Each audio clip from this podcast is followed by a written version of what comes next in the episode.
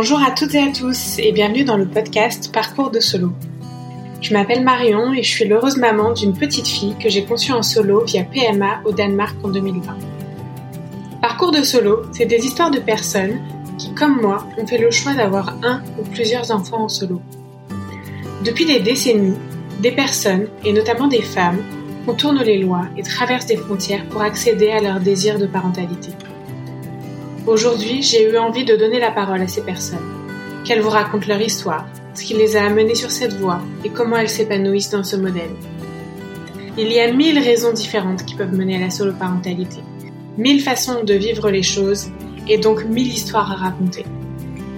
Parce que parler de nos parcours et faire connaître nos familles, c'est les rendre légitimes et les normaliser aux yeux de la société.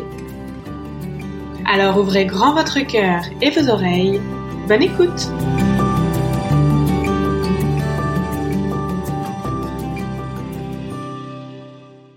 Bonjour à toutes et à tous. Aujourd'hui, j'ai l'immense joie de vous partager le premier épisode de ce podcast sur lequel je travaille depuis de nombreux mois.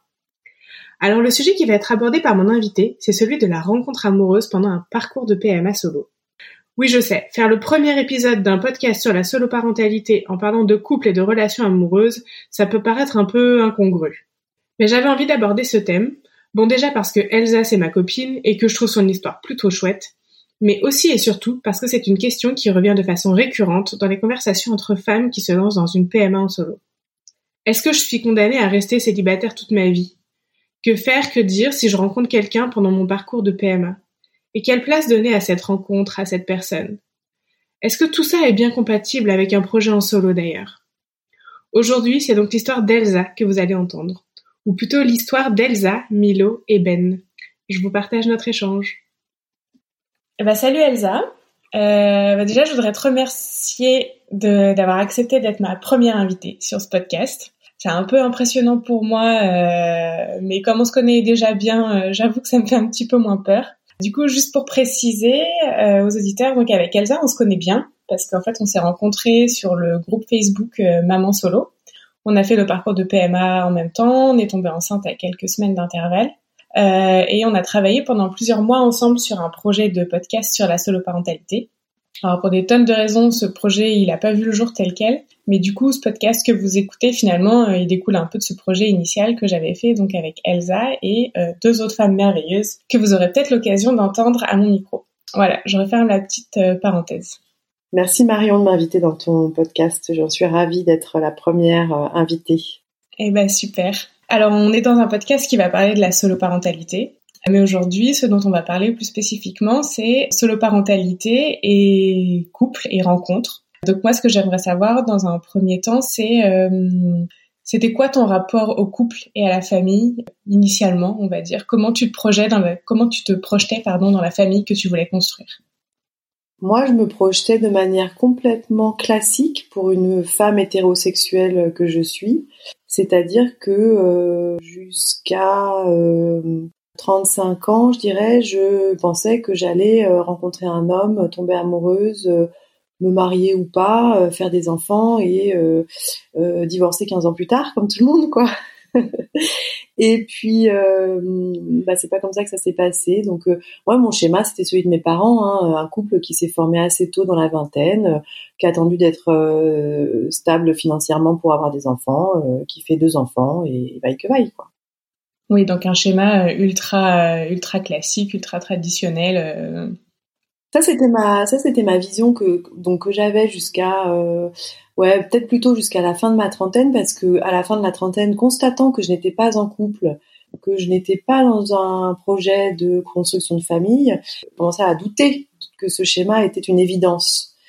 Et donc, je pense que ma relation aux hommes, elle a aussi évolué parce que euh, tout ce que je pensais qui était une évidence, bah, l'était pas, et donc euh, tout était plus compliqué. Euh, et donc là, je ne peux pas dire que j'avais construit une autre vision du coup, mais simplement celle que j'avais, euh, clairement, elle advenait pas pour moi.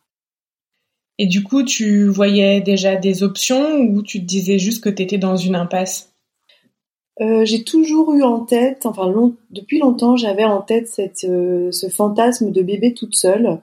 Je le sais maintenant a posteriori parce que j'étais en analyse, en psychanalyse pendant longtemps Et quand le désir d'enfant insatisfait a commencé à prendre toute la place sur le divan, bah ça revenait en fait régulièrement. Je, me, disais, euh, oh, sinon je peux toujours faire un enfant toute seule. Donc, mais c'était plutôt de l'ordre du fantasme ou de l'ordre de la porte de sortie euh, pour me rassurer sur le fait que bah, même si j'y arrivais pas avec les hommes que je rencontrais euh, les uns après les autres, j'étais pas dans une impasse.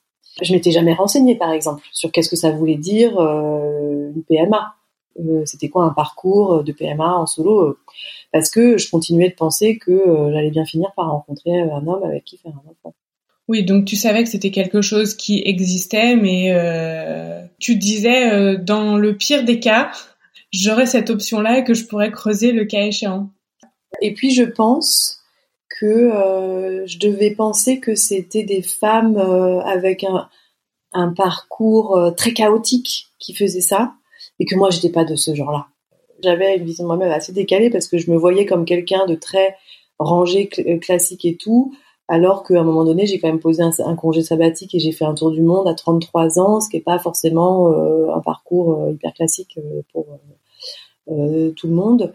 Mais ouais, je me disais, les mamans, les femmes qui décident de faire un enfant seul, c'est des femmes qui ont un sacré caractère ou qui ont voilà, une vie très chaotique, des accidents de vie très durs et qui, qui en sont rendus à ça comme une espèce d'extrémité enfin, dernière, quoi. Ouais. Et euh, c'est un peu mon cas, hein, c'est un peu un dernier recours, mais euh, j'ai plus du tout cette vision-là euh, à propos des mamans solo par choix. Et du coup, à quel moment tu dirais que cette option-là, qui était le dernier recours, qui te semblait très éloignée et dont finalement tu ne pensais ne pas avoir besoin, à quel moment tu t'es dit, ok, en fait, ça va être ça ma solution? Ben en fait, c'est quand j'ai atteint l'âge de péremption dont on nous rebat les oreilles alors euh, pour moi, en fait, la première fois où j'ai vraiment agi dans le sens d'aller vers la maternité, c'est quand j'ai passé mes 38 ans. Parce que j'avais appris que 38 ans, c'est l'âge à partir duquel la prévalence de la trisomie 21 est très forte. Et donc j'avais cette espèce de, de, de coup près en tête. À 38 ans, j'étais dans une relation de couple quand même. J'avais réussi ça euh, depuis trois ans avec un homme qui ne voulait pas d'enfant. Et, le, et quand j'ai passé 38 ans, bah, j'ai travaillé pendant six mois à le quitter. Ça a été une étape difficile. Et, euh, et ensuite, je suis rentrée dans un travail de coaching avec une femme en lui disant j'ai besoin euh, de lâcher mon désir d'enfant parce que clairement ça grève ma capacité à avoir une relation d'amour avec un homme. Et euh, elle, elle m'a dit non, non, pas du tout. Euh, il faut que tu travailles euh, ton désir de maternité dans toutes ses facettes pour pouvoir y arriver. Bon. Et quand j'ai quitté donc euh, cet homme que j'aimais très fort, euh, j'avais un très grand désir d'enfant avec lui et donc le fait de le quitter, euh, ben le désir d'enfant il est un peu tombé parce que je j'arrivais pas à, faire les deux en fait, le deuil de cette relation avec lui et le deuil de la famille papa maman les enfants. Et donc j'ai laissé le temps passer, j'ai rencontré une autre personne, et c'est quand on s'est séparés après un an de relation que j'ai voulu absolument faire advenir alors que j'étais pas vraiment amoureuse. Euh, après un an de relation où j'ai aussi demandé à faire des enfants avec lui alors que j'étais pas vraiment amoureuse. Aujourd'hui, je me dis heureusement j'ai pas fait ça. Euh, j'avais, j'approchais des 42 ans quand je l'ai quitté. Et, euh, et voilà, donc je me suis dit là maintenant, ça fait deux fois que tu tentes le coup vraiment sérieusement, une vie de couple euh, posée, quotidienne, etc. Et euh, ça n'aboutit pas à un enfant, donc 42, euh, t'attends plus quoi. Donc je l'ai quitté le 9 décembre et le 15, j'appelais une clinique pour faire une PMA. Du coup, donc ce 15 décembre, tu prends rendez-vous avec une clinique. C'était au Portugal, c'est ça? Alors pas tout à fait. En fait, tout au début, je suis allée en Belgique euh, parce que j'habitais à Paris, en région parisienne, et que c'était beaucoup plus simple, et j'avais l'impression que l'important c'était la simplicité. Et en plus, il se trouve que j'ai des origines familiales en Belgique, donc ça m'aidait. Et, euh, donc je suis allée euh, rencontrer une psychologue parce que en Belgique, euh, avec la clinique avec laquelle j'avais pris rendez-vous, bah, il fallait passer par un, un, entretien avec une psychologue. Et d'ailleurs, j'oublie de dire que la toute première clinique que j'ai appelée m'a renvoyée dans mes 4 mètres parce que j'allais avoir 42 ans 15 jours plus tard et que eux, ils ne recevaient pas les femmes de 42 ans, enfin 41 ans révolus. Et quand au téléphone, on m'a dit non madame, vous êtes trop vieille. Là, j'ai vraiment eu un coup de flip parce que je me suis dit ah ouais, en fait, euh, ce fantasme que j'ai, il est peut-être même pas possible de le réaliser quoi. Bon, euh, une heure plus tard, j'ai eu un rendez-vous avec une psychologue euh, dans une autre clinique, donc très bien. J'ai fait ces rendez-vous. j'ai trouvé que le rendez-vous était vachement instructif sur comment j'assumais ce parcours solo. Et un peu plus tard, je suis allée dans une conférence pour écouter parler de, PMA, etc. Donc c'était pas que PMA solo, hein, c'était la PMA en général. Et en fait, euh, on pris la parole des personnes euh, qui, défendent euh, le droit aux origines. Donc des personnes qui estiment que les personnes issues d'un don devraient avoir accès aux, informations concernant leur donneur. Et cette conférence, ces témoignages m'ont fait me rendre compte que moi, je souhaitais avoir un donneur ouvert, donc un donneur qui serait d'accord pour que les personnes issues de son don soient en mesure de prendre contact avec lui euh, à leurs 18 ans. Et donc j'ai dû me tourner vers une autre euh, nation, un autre pays, parce que euh, en Belgique, c'est comme ça, la loi, c'est le don est anonyme, ce qui n'est pas le cas au Portugal. Là, on doit être en février 2020. C'est aussi le moment où je prends mon courage à deux mains et je j'annonce à mes parents que je me lance dans une PMA solo.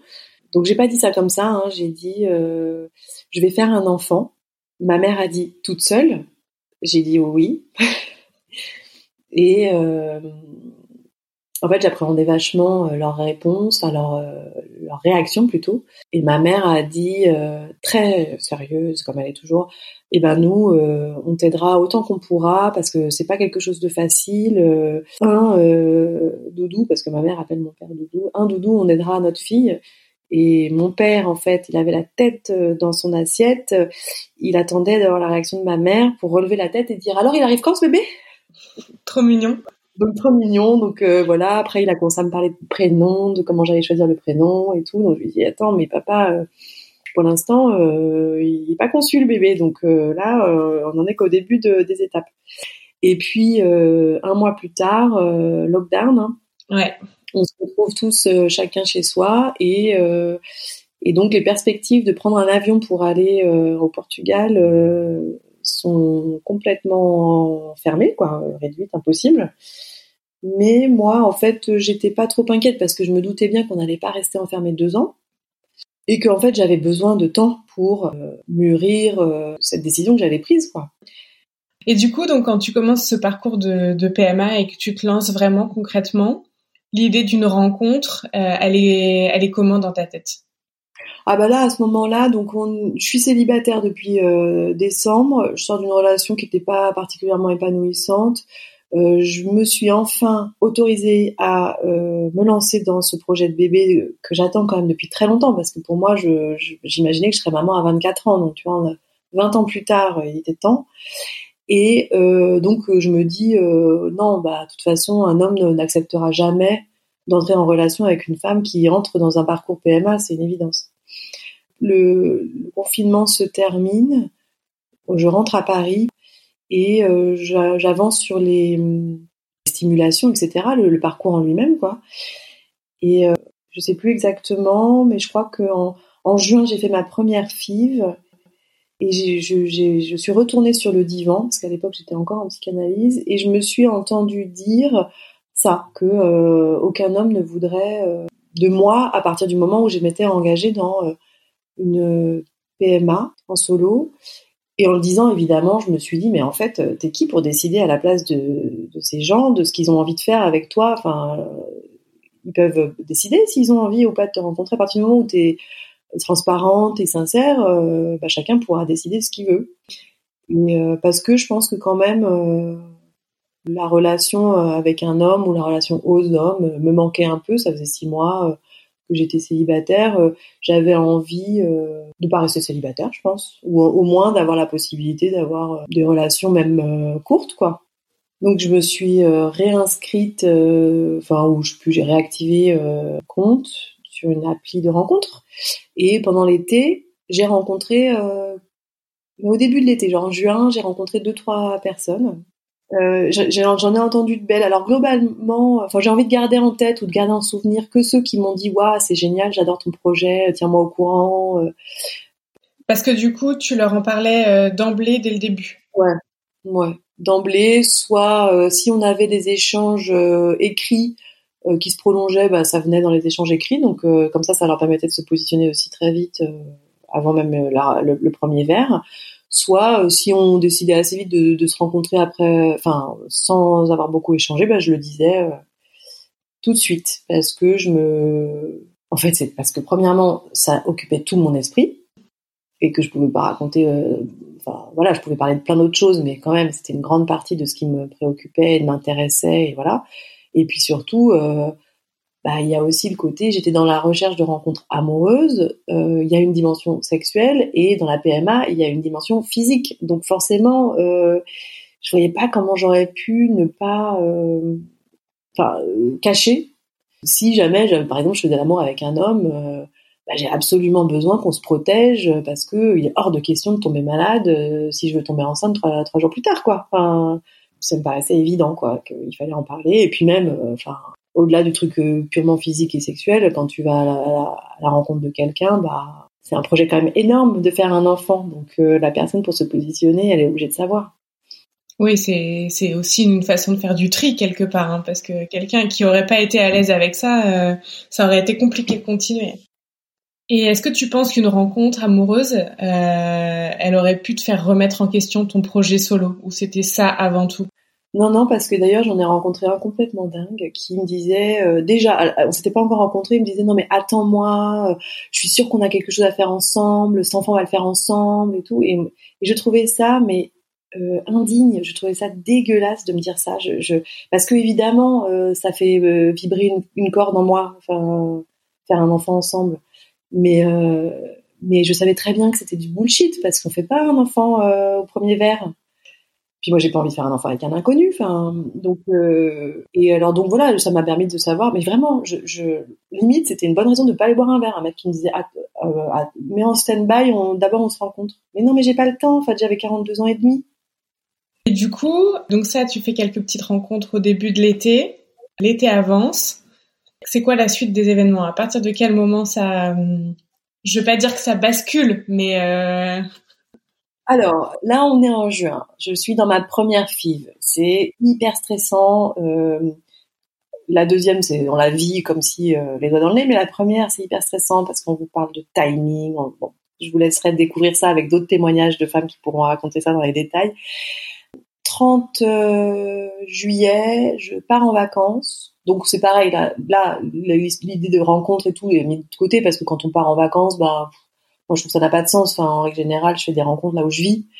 Euh, je pars en vacances et euh, j'ai un coup de fil de la clinique portugaise qui me m'appelle pour me dire que euh, le résultat de ma FIV est nul au sens où les deux embryons que nous avions congelés et qui étaient partis en analyse chromosomique sont revenus avec un résultat d'altération chaotique des deux embryons.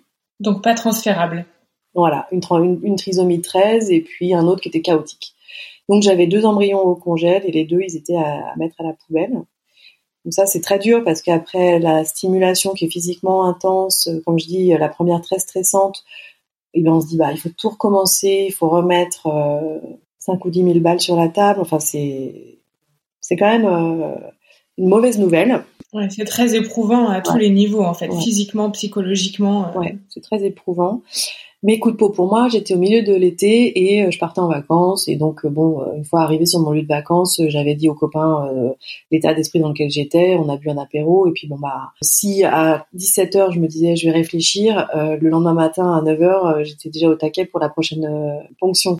Au mois de août, je repars pour une deuxième stimulation. Alors là, beaucoup plus cool, je pars en vacances, je pars avec mes seringues dans la valise, je fais mes échos euh, sur mon lieu de vacances, enfin bon, beaucoup plus détendu. Et comme c'est la dernière quinzaine de mes vacances, euh, je m'autorise à revenir sur l'appli et puis je, commence à discuter avec un type qui est en vacances à la Baule, euh, qui m'envoie des photos de, de lui, de ce, qu'il bouffe, de machin. Je me dis bon, il est quand même assez folklore ce mec, mais il me relançait tous les jours et tout, et puis euh, il prenait des nouvelles, et puis une fois ou deux, euh, je lui glisse que euh, je vais faire un bébé toute seule, il réagit pas. Donc bon, voilà, je me dis, enfin j'aime bien ces échanges, le petit truc dont tu parles pas à tes copains avec qui tu es en vacances et qui te fait sourire quand tu regardes ton, téléphone, quoi. Alors que le mec je le connaissais pas. Et je vais au Portugal faire la deuxième ponction je rentre du Portugal et le lendemain, on se rencontre avec Ben, donc, qui s'appelle ce type qui était dans mon téléphone depuis 15 jours. On se rencontre, on boit un verre. Ah oui, alors ce que j'ai pas dit, c'est que donc les deux, trois premières fois où je, les deux fois où j'avais évoqué PMA solo dans notre conversation, il réagissait pas. Et donc la troisième fois, je lui ai dit, est-ce que tu as vu que nanana? Et là, l'emoji qu'il a envoyé, c'était un emoji avec des grands yeux. Et puis, la ligne d'après, c'était genre euh, ah ok. Et en fait, euh, c'est exactement ça, c'est-à-dire euh, quelqu'un qui s'attend pas. Enfin, je veux dire, c'est pas quand même quotidien une femme qui annonce je vais je fais une PMA solo, donc forcément la première réaction c'est ah ah ouais. Et puis après c'est ah oui parce que bah de toute façon on se connaît pas, on se on s'est pas rencontrés, on n'en sait rien de ce qu'on va vivre ensemble, donc bah très bien quoi. Et à la question est-ce que tu veux encore des enfants, il m'avait répondu bah non c'est bon j'en ai déjà trois quoi. 12, 14 et 16, ça va quoi. Et donc on se rencontre à Paris et euh, la soirée est vachement sympa, euh, douce. Euh, voilà, je me sens bien avec lui. donc bah, on s'embrasse à la fin de la soirée. Le lendemain, il me propose de venir chez lui. Et moi je me dis ouais pourquoi pas. Et voilà, on passe la nuit ensemble. Et cette relation, elle a, elle a été un peu sur ce tempo-là, quelques semaines où moi j'étais dans mon parcours de PMA qui était un peu ralenti parce que je devais faire une opération des dents avant de tomber enceinte. Donc on avait reporté d'un mois le transfert embryonnaire, ce qui paraît rien du tout, mais quand on est dedans, c'est insupportable. Euh, le résultat de cette deuxième FIV, c'était que parmi les trois embryons qu'on avait eu, il y en avait un qui était transférable avec en plus des petites euh, anomalies. Enfin, il était transférable, mais il était ce qu'on appelle mosaïque. Donc bon, les chances n'étaient pas très grandes, mais il y avait une chance et euh, et donc euh, entre le le moment où j'ai rencontré Ben, c'était fin août, et le moment où il y a eu le transfert qui s'est fait fin octobre, il s'est passé deux mois. Et donc pendant ces deux mois, euh, petit à petit la relation elle s'est tissée, mais au début moi vraiment je voyais Ben toujours avec ce truc de de toute façon ma priorité c'est mon bébé futur mon, parcours de PMA et euh, bah, s'il a envie qu'on se revoie, euh, d'accord, mais euh, j'avais pas du tout, enfin voilà, j'avais aucune attente vis-à-vis de lui euh, sur aucun plan en fait. Je, vraiment, ma seule priorité c'était le bébé, donc euh, s'il était parti un jour sans me rappeler, bon, j'imagine que ça m'aurait un peu vexé, mais oui, tu mettais pas tous tes espoirs dans cette relation. c'était c'était léger pour toi et c'était léger et puis c'était voilà euh, en fait euh, aucun enjeu c'est ça. En fait c'était pour la première fois dans, dans ma vie je pense euh, que j'ai entamé et développé une relation avec un homme sans enjeu de construction de famille de faire des enfants de machin parce que bah comme j'avais mon projet par ailleurs je, je ne lui demandais rien. Et après donc le 9 novembre 2020 j'ai fait une prise de sang. Donc tu étais aller au Portugal entre-temps euh, récupérer ton petit embryon mosaïque. Voilà, je suis allée chercher mon embryon. Euh, on a euh, déposé l'embryon dans mon utérus fin octobre et donc il faut attendre 10 jours. Donc je crois que c'était le 9 novembre. j'ai fait la fameuse prise de sang qui est revenue positive et donc bah, j'étais enceinte. Évidemment, bah, j'ai informé Ben mes parents, euh, mes amis, euh, etc. Même si, euh, en fait, dans les parcours PMA, on n'attend pas trois mois hein, pour annoncer qu'on est enceinte. Non, les gens savent qu'on est en parcours, savent quand on a les inséminations, les transferts, enfin, dans la grande majorité des cas, et du coup, les gens sont au courant dès le début, en tout cas nos proches. Exactement, donc c'est ce qui a été le cas. Et Ben, ce soir-là, est arrivé à la maison avec une petite bouteille de champagne et une petite enceinte, donc une, un petit truc pour euh, JLB là pour jouer de la musique. Et j'ai trouvé le, truc euh, hyper mignon d'offrir une petite enceinte à la petite enceinte. Mais lui, il n'a pas vu en fait euh, le, truc inconscient d'offrir. Enfin bon, après c'était mon côté psychanalytique là. Et voilà, donc et on a en fait moi je me suis posé la question du coup est-ce que euh, je crois dans la semaine qui a suivi je me suis demandé est-ce qu'il va changer d'attitude, est-ce qu'il va se retirer, enfin est-ce qu'il va partir quoi? Et puis bah non, rien n'a changé. Et du coup c'est parce que vous saviez tous les deux qu'il allait y avoir ce transfert, que potentiellement ça ça pouvait être positif et donc déboucher sur une grossesse et tout ce que ça implique euh, derrière. Euh, Est-ce que c'était quelque chose que vous aviez abordé ensemble, que vous aviez euh, vous étiez dit est-ce que on gérera comme ci, comme ça, j'attends ci, ça de toi? Non, on n'en a pas parlé du tout parce que euh, Ben c'est pas quelqu'un euh, qui a des grandes conversations avec des oui mais moi je suis comme ci, oui mais moi ce que je veux c'est, enfin non. On n'a pas de conversation comme ça, donc on parle de rien en fait. Et puis bon, étant donné que le premier trimestre reste quand même un trimestre de tous les dangers pour une grossesse euh, tardive, il n'y avait pas non plus de plan. En fait, c'est aussi ça qui était un peu étrange, c'est que il était urgent de ne rien faire comme plan, puisqu'on ne savait pas finalement si ça allait aboutir à quelque chose, etc. Et nous, notre relation, elle avait deux mois quand je suis tombée enceinte. Donc c'est pareil en fait quand on ça fait à peine deux mois en fait on en était à l'étape de est-ce qu'on se fait un petit week-end tous les deux quoi. La première fois en fait où il y a eu une discussion c'est quand je suis allée voir ma, ma grande amie Sarah euh, à Lille qui elle, euh, elle elle euh, alors elle pour le coup c'est pas quelqu'un avec qui tu parles pas. Enfin tu parlais pas parce que malheureusement elle est décédée depuis mais euh, Sarah mettait toujours le doigt sur les sujets. Et donc quand on, l'a vu c'était à Noël. Donc là ça faisait deux trois mois, je vais être à la, aborder la fin de mon premier trimestre. Et euh, et euh, Ben euh, venait de me proposer de commencer l'aptonomie. Donc l'aptonomie, c'est une technique qui permet à, au deuxième parent d'entrer en contact avec l'enfant pendant la grossesse. c'est une technique, c'est ça, de, de, communication, de d'agrandissement du lien en fait avec le parent qui ne porte pas l'enfant. Et ça peut être aussi une technique d'accompagnement de l'accouchement. Et donc Ben avait fait ça pour euh, les trois grossesses de ses trois enfants qu'il a eu avec son ex-femme. Et euh, donc euh, c'était son truc, il m'a proposé ça. Donc là, première fois qu'il s'engageait vis-à-vis de l'enfant, quoi. Oui, voilà, il avait, il a fait une démarche concrète pour créer un lien, même in utero, avec avec le bébé et et Sarah, bah, quand on est arrivé chez elle pour le week-end, elle a posé la question. Mais attends, si tu si tu restes avec Elsa, ça veut dire que tu t'engages vis-à-vis de l'enfant? Et Ben, bah oui. Ben, évidemment. En fait, c'est ça qui était drôle, c'est que Sarah, elle m'avait dit, ouais, moi, je pourrais pas m'empêcher de poser des questions et tout. Je lui dis, mais Sarah, mais vas-y, sois toi-même. Enfin, il n'y a pas de questions taboues. Euh, euh, et puis, euh, si on veut pas te répondre, on te répondra pas. Et en fait, Ben, bah, qu'est-ce qu'il fait? Il répond, mais de manière tellement laconique que bah, ça te coupe la chic et puis il n'y a pas de discussion, tu vois. Et du coup, lui, ça lui évite d'avoir à élaborer, à dire oui, cet enfant, il représente ci et ça pour moi. Enfin, tu vois, juste oui, voilà, point barre. Et donc, euh, ben voilà, là, ça commençait à prendre une petite tournure quand même de relation. Euh, on a commencé la autonomie. Ah oui, puis alors après, il y a eu l'épisode de euh, la première échographie. Euh, je devais, j'étais suivie à la, à la maternité où j'allais accoucher et je demande à Ben de me déposer à la maternité pour me pour l'écho. Et puis au moment d'arriver dans le quartier, euh, on arrive, euh, je dis bah tiens si tu veux tu peux me déposer au feu et euh, je vais marcher. Il dit bah non je garde la voiture, je vais avec toi. Et je dis ah d'accord. Et en fait après après les choses ont été un petit peu plus discutées quand même, mais voilà c'est assez typique de comment Ben s'est positionné.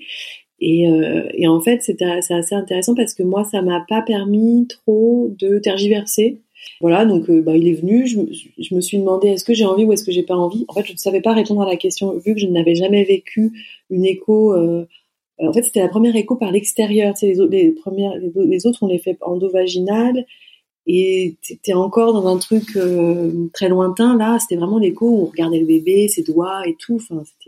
Et donc Ben était là avec moi. bon, il y a quand même eu une conversation qu'on a eue probablement à peu près à ce moment-là où Ben me dit qu'il réfléchit à reconnaître l'enfant. Là, je lui ai dit non, non, non, non. D'abord, cet enfant, il portera mon nom. Euh, J'y tiens. Et, euh, et puis, ça fait trop peu de temps qu'on se connaît. Euh, en fait, moi, ce, que ce dont j'avais peur, c'était euh, de créer un lien pour mon enfant que je ne connaissais pas avec un homme que je connaissais très peu. Ouais. Et bon, après on a on en a discuté. Il y a plein, enfin, on se dit qu'il n'y avait pas d'urgence. De toute façon, c'est vrai que si le l'enfant n'est pas reconnu par le deuxième parent avant sa première année, le deuxième parent n'a pas l'autorité parentale. Mais bon, moi, c'était, euh, enfin, je veux dire, de toute façon, Ben, euh, ça faisait que quelques mois que je connaissais, donc euh, ça n'avait pas d'importance pour moi qu'il ait une autorité parentale sur le bébé, quoi. Voilà, donc on a poursuivi la grossesse comme ça. ben m'accompagne, enfin, m'a fait découvrir l'aptonomie. Il est venu aux échographies et puis moi je je me, suis fait accompagner par une doula parce que donc ce projet je- je- je- j'avais toujours, enfin à partir du moment quand je m'y suis lancée, je pensais le faire toute seule, donc je m'étais dit euh, il me faut quelqu'un pour m'aider à accoucher parce que c'est quand même euh, une sacrée aventure. Et euh, donc j'ai j'ai poursuivi mon accompagnement avec ma doula parce que bah au début pareil je savais pas si Ben allait rester dans ma vie si j'avais envie qu'il y reste et tout et en fait au fur et à mesure que la grossesse avançait c'était de plus en plus évident que que Ben restait dans ma vie et euh, et assez enfin je sais pas exactement quand mais je pense que vers 6 7 mois de grossesse euh, Ben a dit oui oui moi je vais être là à l'accouchement et euh, j'étais un peu emmerdée vis-à-vis de la doula et d'ailleurs, au début, je me disais, mais en fait, je vois pas l'intérêt d'avoir un mec à l'accouchement parce que je vois pas comment il peut m'aider. Alors qu'une femme qu'on a aidé plein d'autres, ça me paraissait une évidence, tu vois, le côté euh, expérience déjà vécue et tout. Et, euh, et, et en fait, évidemment, la grossesse euh, se développant et notre relation aussi euh, se tissant de plus en plus fortement, bah, je voyais bien le côté, je voyais bien l'intérêt du côté affectif en fait de la personne qui est présente. Et donc, bah, effectivement, Ben m'a accompagnée pendant l'accouchement. Et donc, ils ont posé Milo sur mon ventre. Et j'ai dit, oh là là, il a la peau douce. Et Ben, il me fait, bah oui, il a une peau de bébé. Et voilà, ça, c'est, je trouve que c'est tout le, l'écart entre moi, mon expérience euh, pour la première fois, et lui, bah, c'était son quatrième, quoi. Donc, en fait, euh, Tu dis son quatrième, donc en fait, euh, Bah ouais, ouais, parce qu'en plus, c'est, après, très vite, euh, donc Milo est né, euh, on a démarré cette vie à trois, euh, ou euh, à, à six, hein, quand il y avait les trois grands. Et Ben, quand, il, quand on voyait des copains à lui, par exemple, il, disait c'est mon quatrième. d'accord, ok. Alors au début, voilà, c'était vraiment quand on était que tous les trois, euh, il disait ça, et euh, quand il y avait ses enfants, il y avait plus de distance.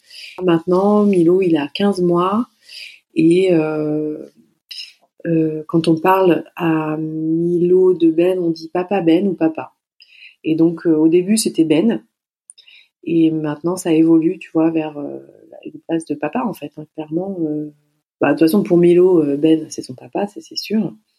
Et pour Ben, euh, Milo, il l'aime comme un de ses fils, c'est ce qu'il me dit. Il l'a pas, il l'a pas reconnu pour le moment, mais ça fait partie des choses envisageables pour pouvoir. Enfin, c'est pas maintenant, c'est plus une question de le reconnaître. Maintenant, ce serait une question de l'adopter. Oui, voilà, c'est la question que j'allais te poser. C'était est-ce que est-ce que c'est sur la table et est-ce que c'est quoi la différence entre l'adoption et la reconnaissance? Et ben en fait, euh, la reconnaissance, euh, c'est possible. Donc euh, avant les un an de l'enfant, je crois. Après, c'est plus possible si on n'est pas marié. Et, et je suis même pas sûre que ce soit possible. Je t'avoue, j'ai pas revérifié ces trucs juridiques. Mais là maintenant, si on veut créer un lien ju- juridique entre eux, ce sera un lien d'adoption et ça passe par le mariage entre Ben et moi. Là, on que c'est, mais le Pax euh, ne permet pas à Ben d'adopter Milo. C'est que le mariage. Ok. Voilà, et ça fait partie des choses qui sont discutées. Et tu vois, je vais te dire, euh, même récemment, euh, j'ai évoqué le fait que Milo porte nos deux noms. D'accord.